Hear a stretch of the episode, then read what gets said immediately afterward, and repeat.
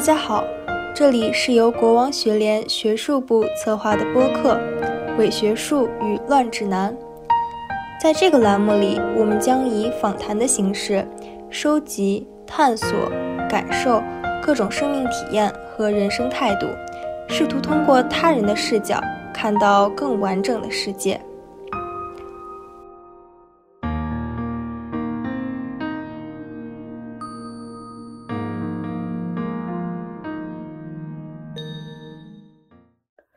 快醒醒！大学才是艰难的开始。本期的节目围绕着大学专业展开，我们非常开心地邀请到国光学院两位本科的同学，他们分别来自于人文学院与数学学院。我们将一起探讨下文理科之间不同的学习体验与学习方法。下面请两位同学分别做一下自我介绍吧。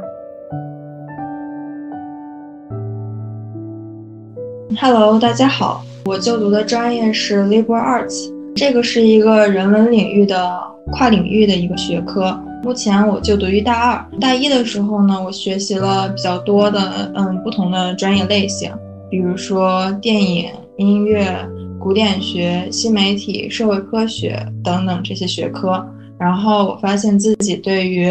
嗯人文和艺术结合的这种研究比较感兴趣，所以我现在在主修音乐，辅修电影。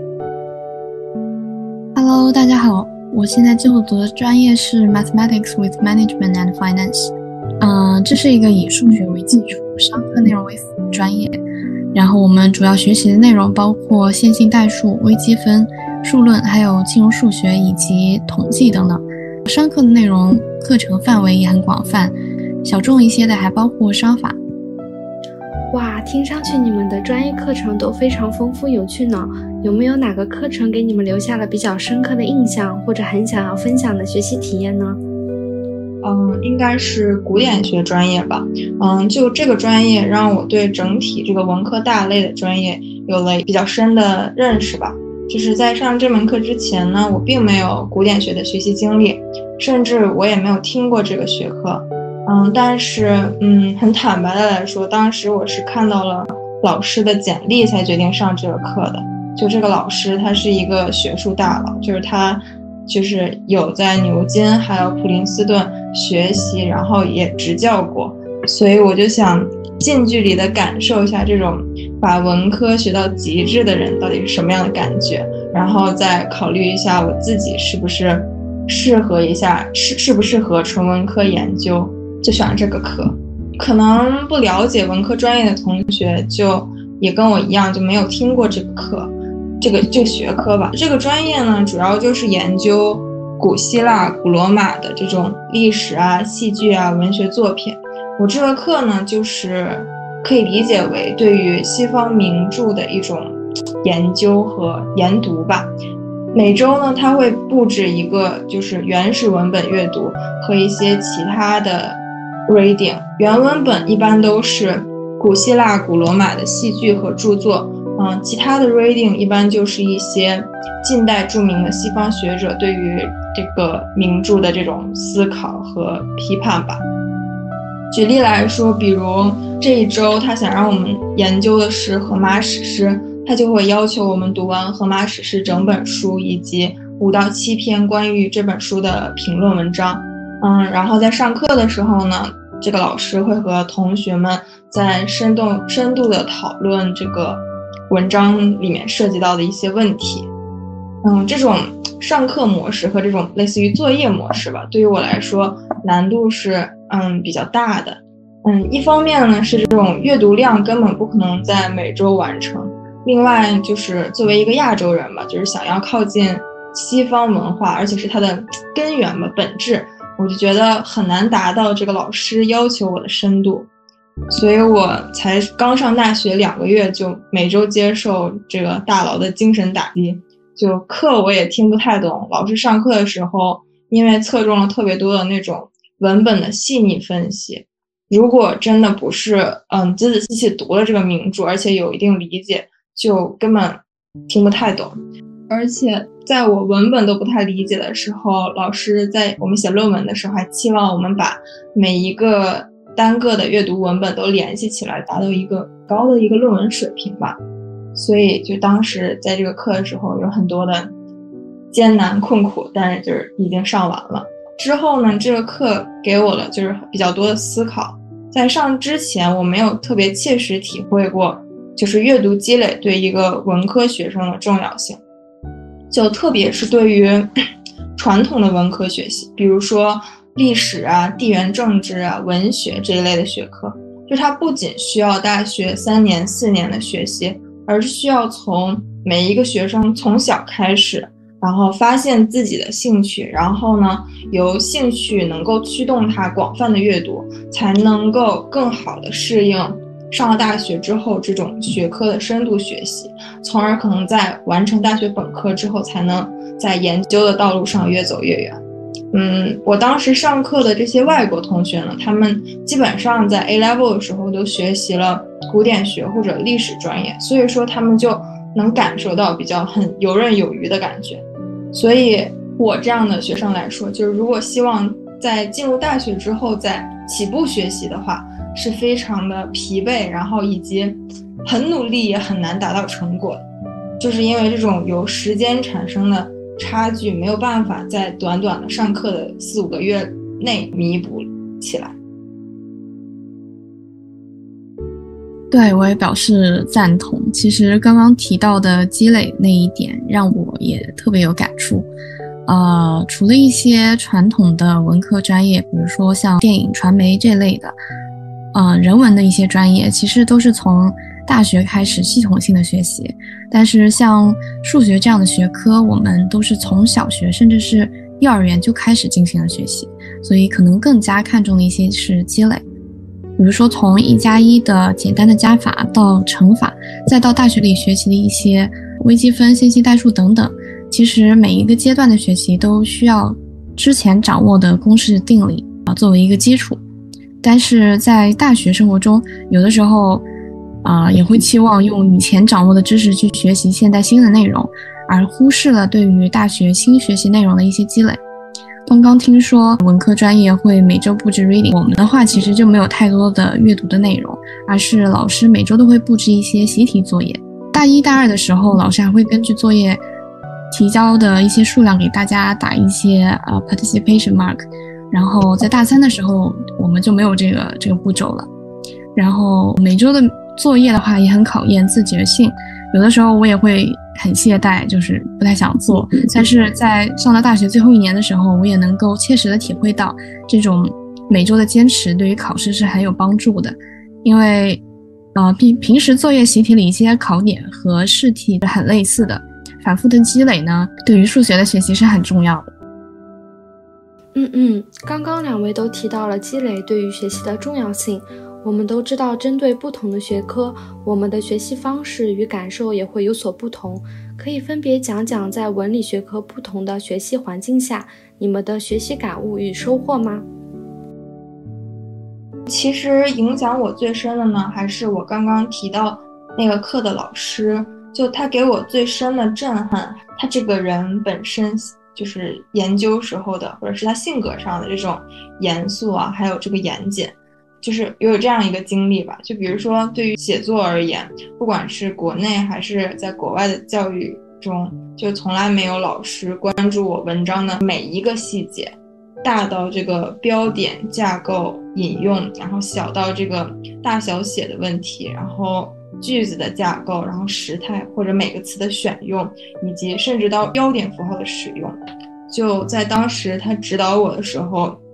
给了我特别大的压力，因为他会把我除了我写的内容外的所有每一个问题都要指出来，更不要提我到底这个内容论证的是深是浅的问题。所以每一次收到反馈的时候，都是满屏的红字，然后密密麻麻的，就很直观的告诉原来我这么这么差，然后我根本达不到他想要的要求。所以说我当时心理上负担非常重，但是经过了。嗯，很长一段时间之后吧，我意识到了一种视角的转变，因为以前我每一次写作的时候都当成这种阶段性的任务，但是这个老师就告诉我，就我应该把我的写作当成一个我自己的作品来审视，因为如果我把它当成一种嗯，我很自豪的这种作品的话，其实我要关注我自己写的每一处的细节，就是类似于画画呀，在画每一幅画的时候，需要关注到每一笔的颜色，然后每一笔的笔触是怎么样的。但是当我转换到写作的时候，我却忽视了这个作品就是每一个细节的重要性，而更多的关注到我要怎么样迎合老师对我的要求，因为老师会设置一个题目，怎么样满足就是他对于这个课程的要求，对于这个论文的要求，然后我就没有过多的思考我到底写出来的是什么，以及我的文章应该达到怎么样的要求。这个老师他就关注到了我没有关注到的全部的问题，然后让我明白，就是说。我应该对我自己提出怎么样的要求，甚至对我自己的人生也是一样。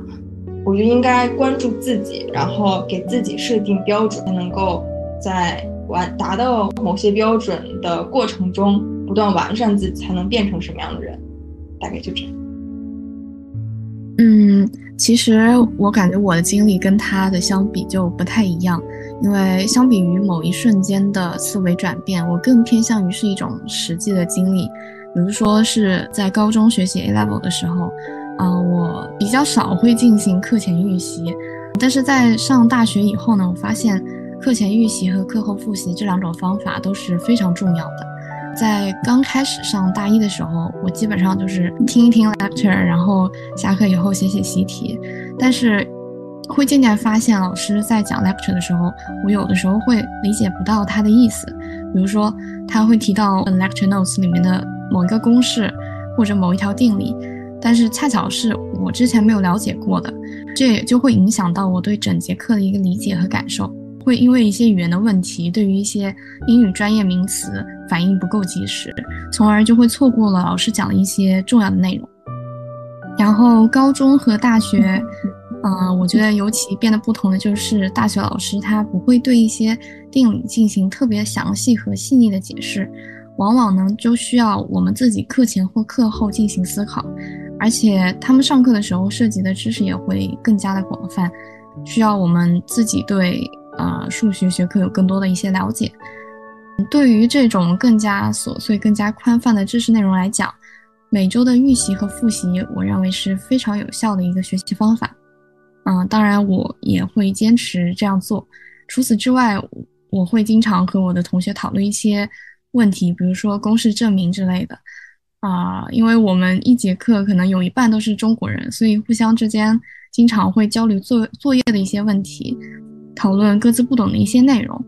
因为有一些同学，就是有同学们在一起学习，所以一些知识上的问题也能够得到很好的解决。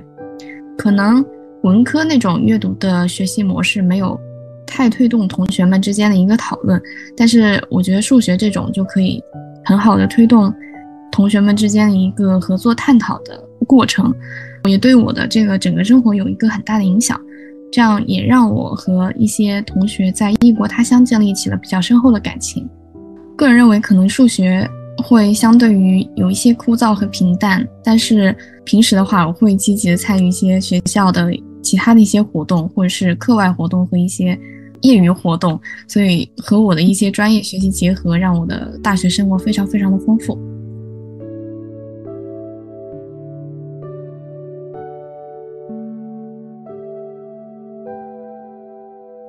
作为中国留学生，你们在读一个相对来说本国同学可能更有优势的一些专业，感觉自己的长处相较于他们在哪里呢？面对这样的学习生活，还有一些想要补充的内容吗？我先回答，嗯，你刚刚问的，反正就是，嗯，因为他们比较有积累，在学的时候，不管是在语言上还是思维上，都比比都比我们这种亚洲学生或者是我而言。更厉害一些，嗯，我觉得对于这个问题而言，就像我说的，本身的我的兴趣点可能不在这种比较就是传统的文科研究上，所以我的力气也没有太往那上面使，我就是去体会了一下这种感觉。所以说，我觉得如果想要往这种传统文科上发展的同学来说，语言肯定是一个。比较重要的问题就是，哪怕在国内学的比较好，他刚出国的时候肯定也很难适应这个语言，就是他能听懂课，但是产出的内容还是他的中文思维。但他其实是需要一种英语的那种论证思维，因为中文和英文在语言上是有探索的话是有很多差别的。比如说中文可能会喜欢说，说可以说重复的也没关系，但是英语不喜欢用那些重复的单词。比如说一段落我都想表达，比如说很好这个意思，就我不能老用 great 或者 good，然后我就说一些。别的词替换才行，就有很多这种很细小的问题，他得到那儿了，经过一段时间的学习和了解，然后他才能够了解到。那语言问题就没办法，他只能去了之后，然后经过比较长时间的学习，慢慢就会好了。但可能在一开始的时候，肯定会比别人稍微差一些，但是如果努努力，可能之后会上来。但是也涉及到这个就是论证思维的这个问题。如果阅读量达不到的话，他的论证思维肯定不够深。但是也像我之前讲过的，就是这个阅读量也需要英语水平的加持，也需要之前的积累啊。所以这个问题没有办法在每周的阅读的时候弥补。至于写出来的内容呢，这个就是一个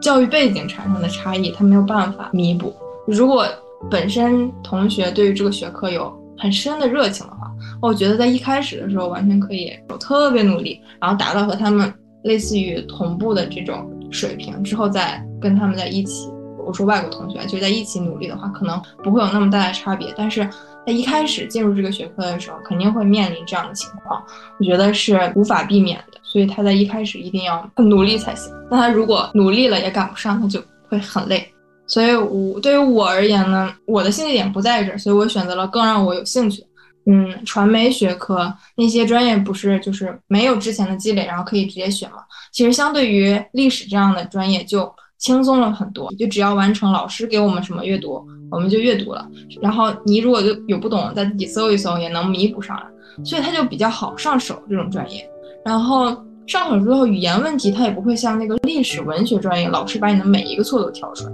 他就会。老师可能就会啊，看看就放了，然后就看看内容上，觉得内容说的还不错，你分数就还也还可以。所以说在分数上他也不会有特别大的波动。所以我觉得也可能就，所以就是出国来说，如果想要选文科专业，就是选那种传统文科，还是需要比较谨慎一些。但是选那种，比如说像传媒啊，就就国内比较热的这种传媒专业、电影专业，其实还是。相对来说比较好学习一些，而且这种专业中国人也会更多一些。像我说那个古典学的课，就整个中国人就我一个，亚洲人可能还有一个日本人，他也是在国外学了很久，所以说你也会比较寂寞，因为找不到同伴嘛。但是你要学一些其他的那种文科专业，就大家可以一起玩什么的也比较好。所以我自己本身的优势呢，我觉得想到可能在共同竞争的时候。就是他们的教育背景，我们教育背景都不同，我们能够达到就是相同的竞争水平，然后在在老师在评判，已经是一个很好的结果了。如果想要再超越他们，脱颖而出，我认为就是挺困难，相对来说非常困难。所以就是文科的这种现状。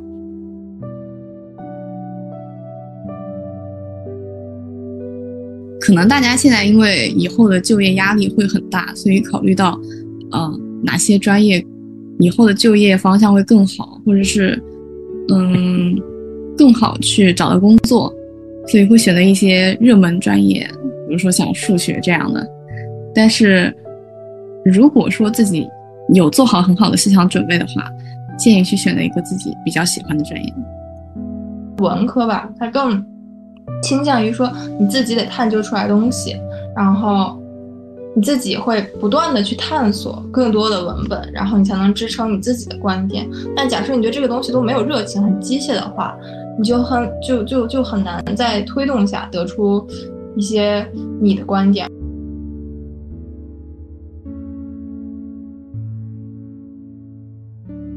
听上去两位同学在 Kings 的学习可谓是收获满满，非常感谢两位同学的精彩分享。这期节目到这里就要和大家说再见啦！欢迎大家留言与我们分享你的学科体验，我们下期再见，拜拜。